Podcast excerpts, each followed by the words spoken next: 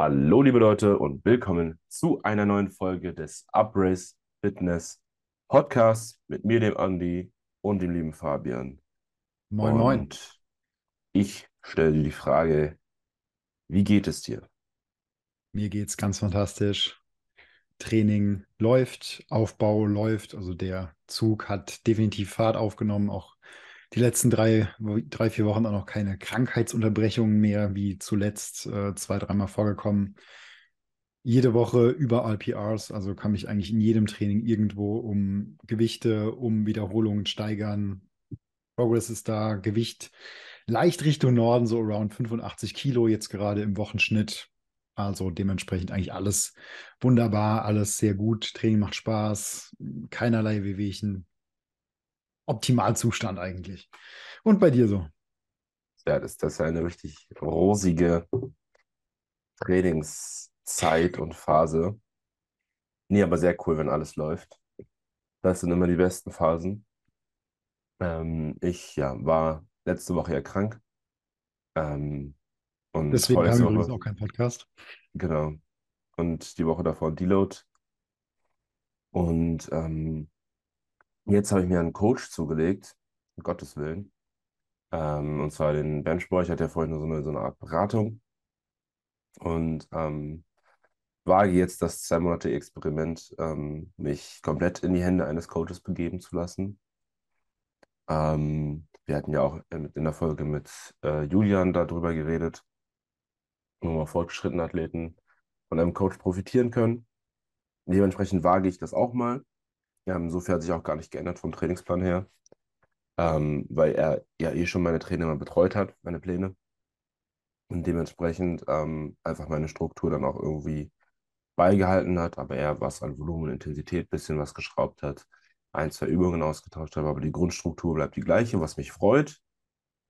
Ähm, das heißt, eine Art und Weise des Trainings, was mir jetzt nicht irgendwie ähm, keinen Spaß macht oder so. Ähm, da muss ich keine Sorgen haben. Genau, dementsprechend kann ich aber nicht so viel sagen, wie jetzt das Training läuft oder so, weil ich erst eine Einheit hinter mir hatte. Ähm, bei mir war eher viel so, dass ich jetzt die letzten Wochen viel unterwegs war und jetzt auch noch viel unterwegs sein werde. Jetzt vielleicht auch noch den Stresslevel außerhalb des Gyms ein bisschen hochhalten wird. Aber das kriegen wir bestimmt alles gebacken. Mit genug Schlaf und ähm, ja, vernünftiger re- regenerativer Arbeit. Aber ja, das ist so, was bei mir so passiert ist. Was hat sich in deinem Training jetzt bisher geändert? Also klar, du sagst, ne, du hast noch nicht so viele Einheiten gehabt, aber so ein bisschen was. Also zwei, drei Übungen wurden ja ausgetauscht und am Volumen hat sich was geändert. Was sind denn so die, die Keynotes? Ähm, meine ähm, Squat Accessory, also meine Assistenzübung für die Kniebeuge, die ähm, meine ja, Quads stärken soll oder die beziehungsweise indirekt die Bewegung in der Kniebeuge verbessern soll, sind nicht mehr Hack Squats, sondern Pendulum Squats. Ähm, die habe ich äh, gestern auch dann gemacht. Ähm, nee, vorgestern schon, meine Güte. Ähm, hat es für mich den Vorteil, dass einfach diese absolute Last auf dem Rücken geringer ist im Vergleich zu Hack Squats, habe ich direkt gemerkt. Ähm, andererseits muss ich ehrlich sagen, dass ich da noch Probleme habe, Reps in Reserve richtig einzuschätzen. Wahrscheinlich einfach, weil ich die Übung noch nicht kenne und da meine eigenen Erfahrungen machen muss. Und ähm, genau, immer schwierig mit langen Beinen so eine Maschine zu machen. Das sieht einfach immer bescheuert aus. Aber das kennst du ja selber. Und Ja, ich finde es, by the way, auch schwierig bei der Pendulum ähm, die Intensität einzuschätzen, weil es am Anfang immer relativ leicht geht, bis es dann dann ganz auf schnell einmal, auf ne? einmal nicht Ja. mehr leicht ja, ne? gut, dann bin ich damit nicht alleine. Das ist Nee. gut.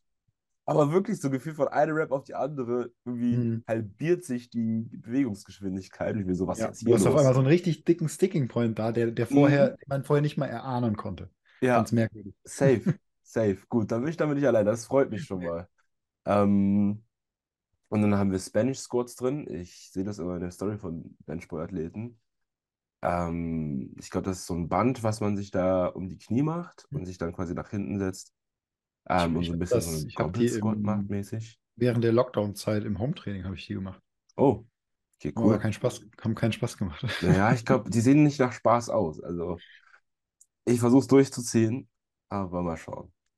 Ähm, genau, und dann haben wir noch ein paar Bench-Übungen ausgetauscht, aber was ich auf jeden Fall gemerkt habe, ist, dass Rap und ja, Rap und Sätze, Raps und Sätze ungefähr ähnlich sind, aber ähm, die Intensität ist geringer tatsächlich. Also sowohl bei Accessories als auch bei den Mainlifts arbeiten wir mit niedrigeren RPIs, als ich es jetzt getan hätte. Okay. Wahrscheinlich, meine Theorie, ich habe jetzt noch nicht gefragt, aber wahrscheinlich um, weil natürlich je intensiver wir trainieren, desto mehr Ermüdung häufen wir an und sind dementsprechend weniger in der Lage, unsere Kraft auch auszudrücken. Und ähm, das Ziel ist es ja an den Primary Days, also ich mag diese Begriffe nicht, aber an dem Hauptsquat-Tag zum Beispiel oder am Hauptbench-Tag, dass wir da die maximale Leistung abrufen, um dort die meisten neuronalen Adaptionen rauszubekommen. Und ich habe immer so ein bisschen, in Anführungsstrichen, Ermüdung geopfert. Ähm, nicht Ermüdung geopfert, sondern Leistung geopfert. Zum Preis dafür, dass man aber dann etwas mehr Hypertrophie-Adaption bekommt durch, den, durch das intensivere Training. Und hier merke ich, dass so ein bisschen der Trade-off andersrum gemacht wird, dass quasi so ein bisschen weniger intensiv getrainiert wird, aber ich wahrscheinlich durch diese Art von Training meine Kraft besser steigern werde. Das ist so meine Theorie. Werde ich jetzt einfach mal über die nächsten zwei Monate beobachten und dann mal schauen.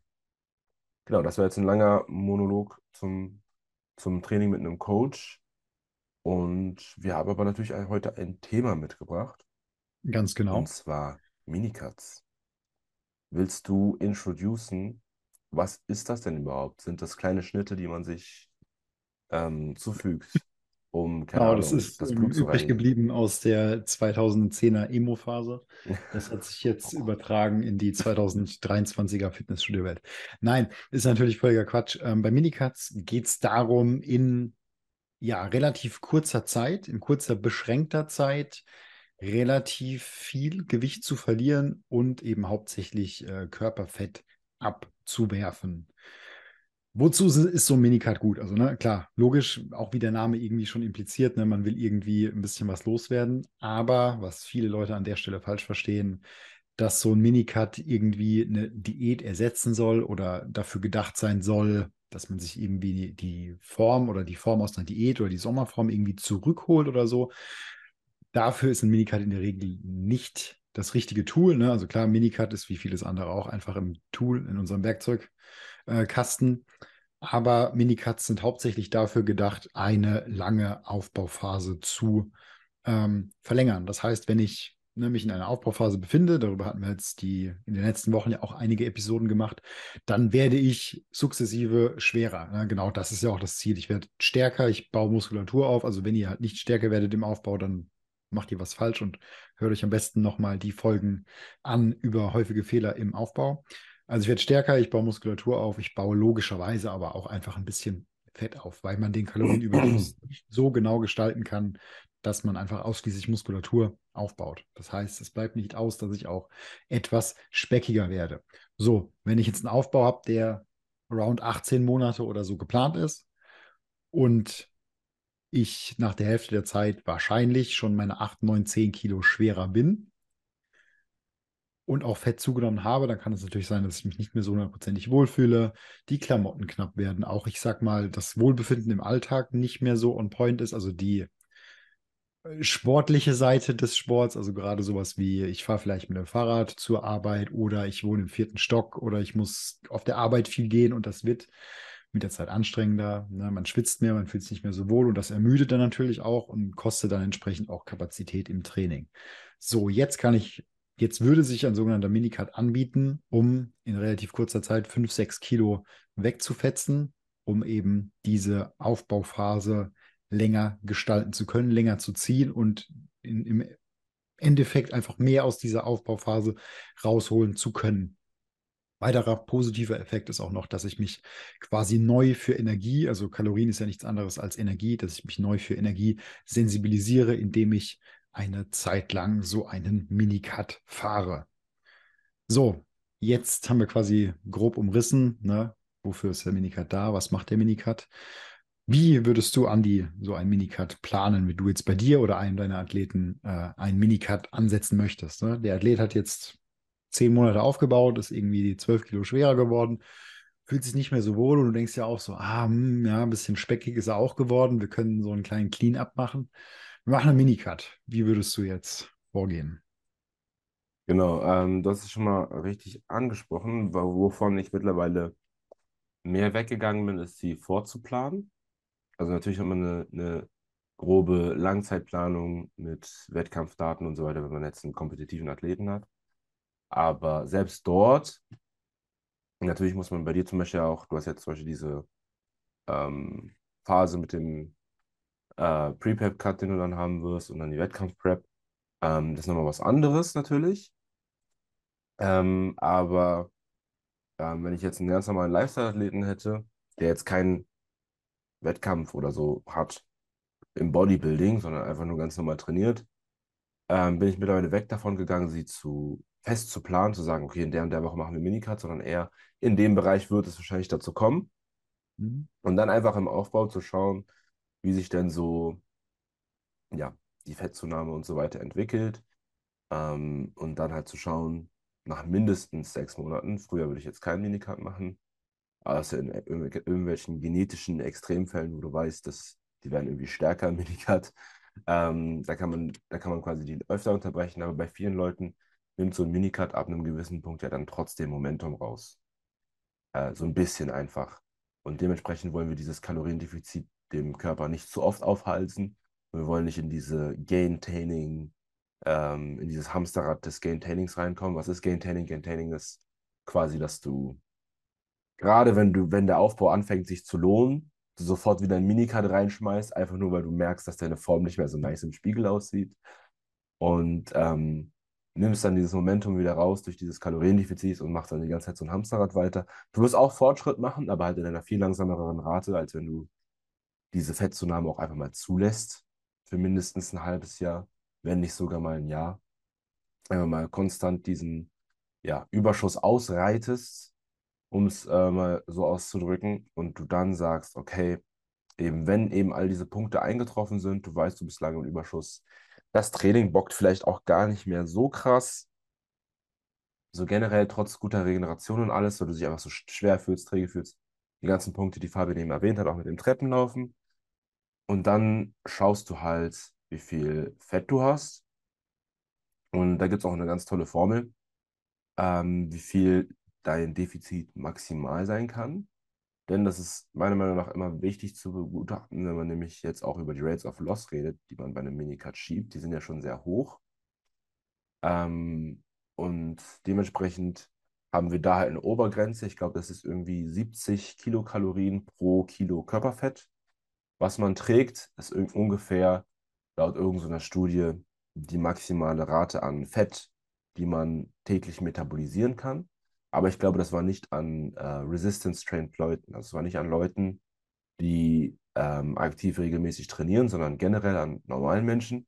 Dementsprechend würde ich diese Zahl auf ähm, ja, 80 bis 90, ohne dass ich jetzt eine Studie oder so gemacht habe. Ne? Das ist jetzt alles hier nur ähm, persönliche Anekdote. Auf 80 bis 90, sagen wir einfach 85 Kilokalorien pro Kilo Körperfett, was man besitzt, ähm, hochrechnen. Das heißt, du hast das ist dann ungefähr ähm, so die Obergrenze. Bei mir wäre das jetzt, ich habe keine Ahnung, ich würde jetzt einfach mal grob überschlagen, 1150 Kalorien, irgendwie sowas. Wäre so das höchste Defizit, was ich jetzt persönlich fahren würde bei meiner Körperkomposition. Ähm, und dementsprechend einfach nur Minicut aufsetzen. Okay, acht Wochen maximal. Acht Wochen ist schon echt viel. Ich würde eher von Ja. vier Wochen reden, zwei Wochen mindestens, acht Wochen halt ne, in aller, also genau, genau. Also wenn du ganz wenig Fett aufgebaut hast, zwei Wochen, weil eine Woche lohnt sich nicht. Und wenn du wirklich sagst, okay, da ist viel draufgegangen, aber es ist jetzt noch nicht Zeit für eine richtige, wie sagt man das? Wie, wie sagt man das? Extended Diet, ähm, Fat Loss Phase, sondern einfach nur für einen kurzen Minicut, um den Aufbau zu verlängern. Dann kannst du vielleicht auch mit einem guten Coaching nochmal acht Wochen rauskratzen. Und wir reden von Rates of Loss von um die 1,2 Prozent, würde ich sagen. Was sagst du? Also ich, ich gehe immer so von, auf 1 Prozent bis maximal 1,2 Prozent. Bei, bei Leuten, wo halt die, wo die halt wenig Fett an sich haben, gibt ja immer diese Skinny-Leute, dann rede ich sogar eher über 0,8 Prozent ähm, deines ähm, Körpergewichts pro Woche, was du an Gewicht verlierst. Und da kommen wir eben bei jetzt zum Beispiel einem 100 Kilo Menschen bei einem ja, Kaloriendefizit von eben 800 Kilokalorien oder halt 1200 Kilokalorien pro Tag raus. Ja, also ich habe jetzt bei den letzten beiden Leuten, die ich in Minicuts geschickt habe, habe ich das schon relativ, ja, ich will es nicht sagen, drastisch getan, aber die haben beide sehr gute Voraussetzungen mitgebracht. Ne? Also waren auf relativ viel Kalorien mhm. gepaart mit auch guter Alltagsbewegung, sodass wir da auf 1,2 Prozent pro Woche gegangen ja, genau, sind, perfekt, weggefetzt ja. wurden. Also der eine hatte so 85 Kilo und hat im Wochenmittel ungefähr ein Kilo verloren und der andere hatte gute 100 Kilo und da haben wir im Wochenmittel ungefähr 1,2, 1,3 Kilo verloren. Also bewegen wir uns eigentlich da genau in der Range. Ne? Aber man ja, musste bei den beiden. Ich bin auch mal ein Freund davon, wenn Leute diese Voraussetzung haben, eben, wenn du ja, weißt, voll. bei denen würde Minikut gut ballern, auch mal richtig reinzugehen mit dem Kaloriendefizit, weil das einfach auch so viel Zeit kauft. Manche sind ja ein bisschen zaghaft, weil sie Angst haben, Muskeln zu verlieren. Aber das ist ja so ein bisschen, macht ein bisschen den Sinn eines Minicuts kaputt.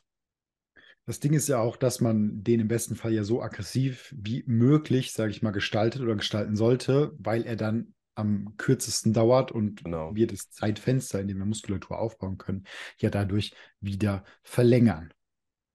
Definitiv. Alright. Machst du Trainingsanpassungen im Minicut? Kommt darauf an, wie lange er geht. Also bis zu vier Wochen mache ich gar nichts anders. Weil ich sage, okay, bevor der Körper überhaupt checkt, dass du im Defizit bist, bist du wieder raus. Hm. Ab vier Wochen würde ich dann generell ein bisschen das Volumen reduzieren. Also nicht erst nach den vier Wochen, sondern wenn ich weiß, das wird eine längere Phase, fange ich schon generell den nächsten Trainingsblock an, mit etwas weniger Volumen ähm, zu planen, sodass quasi also, diese. Also machst du das quasi Ermüdung, proaktiv. Genau. Okay. Dass quasi diese Ermüdung nicht erst mit, mit reingenommen wird, weil, weil was ich schon mal gesehen habe, ist, dass dann alles gleich bleibt und die Person macht es sechs Wochen lang und nach vier Wochen knallt die Person aber richtig auf den Boden. Kommt so richtig gegen so eine Wand und auf einmal merkt sie richtig, wie die Trainingsleistung so ganz leicht anfällt, anfängt nicht abzufallen, aber man merkt, für die, um die gleichen Rap-Targets und so weiter zu hitten, hm. muss ich mich mental viel mehr anstrengen. Und damit das erst gar nicht passiert, ähm, einfach, keine Ahnung, ich rede hier von einer Volumenreduktion von, keine Ahnung, 5%, 3% oder so, halt irgendwie manchmal nur ein Satz oder so, was da einfach weniger ist. Einfach nur, um ein bisschen mehr die Ermüdung rauszunehmen. Aber an sich, also bei meinen Minicuts sowieso, die gehen ja meistens eh nur so zwei, drei Wochen lang, trainiere ich genau weiter und beende dann den Block noch im Kalorienüberschuss. Okay. Ja, du, das ist ja dann eigentlich auch ein ganz gutes Vorgehen, wenn du zum Ende des Blocks mit den höchsten Intensitäten dann quasi wieder mehr Kalorien reinbekommst, mhm. ist ja dann auch gar nicht schlecht von der Planung. Ja, wie machst du das? In der Regel keine Anpassungen tatsächlich. Mhm. Also klar, hängt immer auch mit den individuellen Lebensumständen, sage ich mal, zusammen. Also ich hatte jetzt, wie gesagt, meinen mein letzten Athleten, den David, den ich äh, in Minicut geschickt habe, der war jetzt halt auch zu Minicut-Beginn mit seinem Studium fertig. So, er hat jetzt literally halt nichts zu tun, außer seinen Schritte sammeln, seine, ja, seine Trainingssessions die Woche reinbekommen und sonst liegt er halt rum und schläft so ungefähr. also die regenerative Komponente einfach äh, derart on point, dass da wirklich, ähm, also dadurch, dass auch der, der Studiumsstress ne, mit Masterarbeitsabgabe und so dann wegfiel, überhaupt kein Problem, äh, da das Volumen gleich zu behalten. Und, Also da war absolut keine Reduktion notwendig. Und Safe. jetzt mit den sechs Wochen, die sind jetzt auch durch, ne? Und das hat alles auch wunderbar funktioniert. Ne? Also auch immer natürlich ein bisschen von den individuellen Lebens Umständen abhängig machen. Das heißt, wenn ich gerade vielleicht privat oder beruflich noch eine sehr stressige Phase habe, dann kann es sicherlich sinnvoll sein, ähm, auch proaktiv beim Volumen ein bisschen an der Stellschraube zu drehen und das etwas zu reduzieren. Yes. Top. Gut, hast du noch was zum Thema Minicuts, was wir jetzt noch nicht angebracht mm. haben? Ja, vielleicht so ein paar, paar kleine Tipps. Klar, wir haben auch in Diätfolgen und so weiter schon darüber geredet. Aber ähm, sich so ein bisschen die Mahlzeiten und so, so strukturieren, dass man möglichst einfach durchkommt. Man kann sich so ein Minicut auch selber richtig schwer machen. Also Beispiel wäre jetzt, die Mahlzeitenstruktur wie im Aufbau beizubehalten, aber einfach nur die Mahlzeiten zu verkleinern. Dann hast du halt die ganze Zeit Hunger. Also was ich wirklich empfehlen kann, ist, ich hatte ja auch mal ein Experiment, wo ich den ganzen Tag nichts gegessen habe, das vielleicht nicht, aber dass du so ein bisschen Proteinfasten machst. Also dass du sagst, okay, ähm, du hast eben deine zwei normalen Mahlzeiten, hattest du ja auch ne, so Pre- und Post-Workout, hast du immer gerne gehabt, ähm, um eben sich vorm Training mit Kohlenhydraten zu versorgen und dann nach dem Training deinen Speicher wieder aufzufüllen. Und abgesehen davon, du dann nur noch Prote Protein-Feedings hast, also dass du jetzt sagst, du fastest in der Zeit nicht, aber wenn du etwas nimmst, dann halt quasi kaum Fett, kaum Kohlenhydrate und fast nur Protein in dieser Mahlzeit. Das kann halt eben ein Whey Shake mit Wasser oder fettarmer Milch sein. Kann auch ein Steak sein, wenn du es ganz cool haben willst, was du mit ganz, ganz wenig Öl anbrätst. Ähm, halt sowas in der Art, eine sehr, sehr ähm, leane Proteinquelle, die du dir dann halt an den anderen Mahlzeiten äh, reinpfeifst.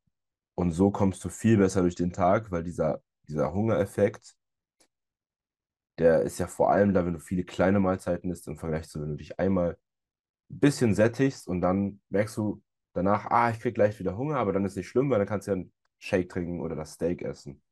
Und so kannst du viel besser durch. Oder auch die Kohlenhydratquellen würde ich ändern. In einem Minicut mache ich, glaube ich, nie wieder den Fehler und esse Nudeln. Würde ich auch nicht machen. Das war nur, in meinem ersten. Minicut, habe ich Nudeln gegessen. Never again. Geht einfach nur schief. Also Mhm. geht nicht schief, ich habe es durchgezogen, aber ich habe mich halt gefühlt wie, der, wie, wie am Hungertuch nagend im Vergleich zu, ähm, keine Ahnung, Reis. Wenn man ganz hardcore ist, kann man auch mal irgendwelche Hülsenfrüchte als ähm, Kohlenhydratquelle nehmen, ähm, weil die halt meistens noch mal ein bisschen Eiweiß haben und noch mal die ganzen Ballaststoffe und dadurch noch mal ein bisschen mehr sättigen, aber natürlich da auch mit der Verdauung experimentieren. Ich will jetzt auch nicht, dass man irgendwie seinen Verdauungsapparat extrem überlastet, nur damit man keinen Hunger hat. Oder Kartoffeln sind auch meistens für mich jedenfalls sättigender als Reis. Da gibt es ja manche, für die ähm, Kartoffeln weniger sätt- sättigend sind als Reis, aber mir ist es nicht so. Deswegen habe ich da auch oft ähm, Reis einfach durch Kartoffeln ausgetauscht. Das sind so halt kleine Sachen, mit denen du es dir viel leichter machen kannst. Und am Ende sind es dann auch nur ein paar Wochen und dann ist wieder alles gut. Ja gut, Kartoffeln haben ja auch wirklich als Kohlenhydratquelle wirklich eine sehr, sehr oder eine vergleichsweise geringe Kaloriendichte, dass man da Mhm. wirklich einiges rausholen kann.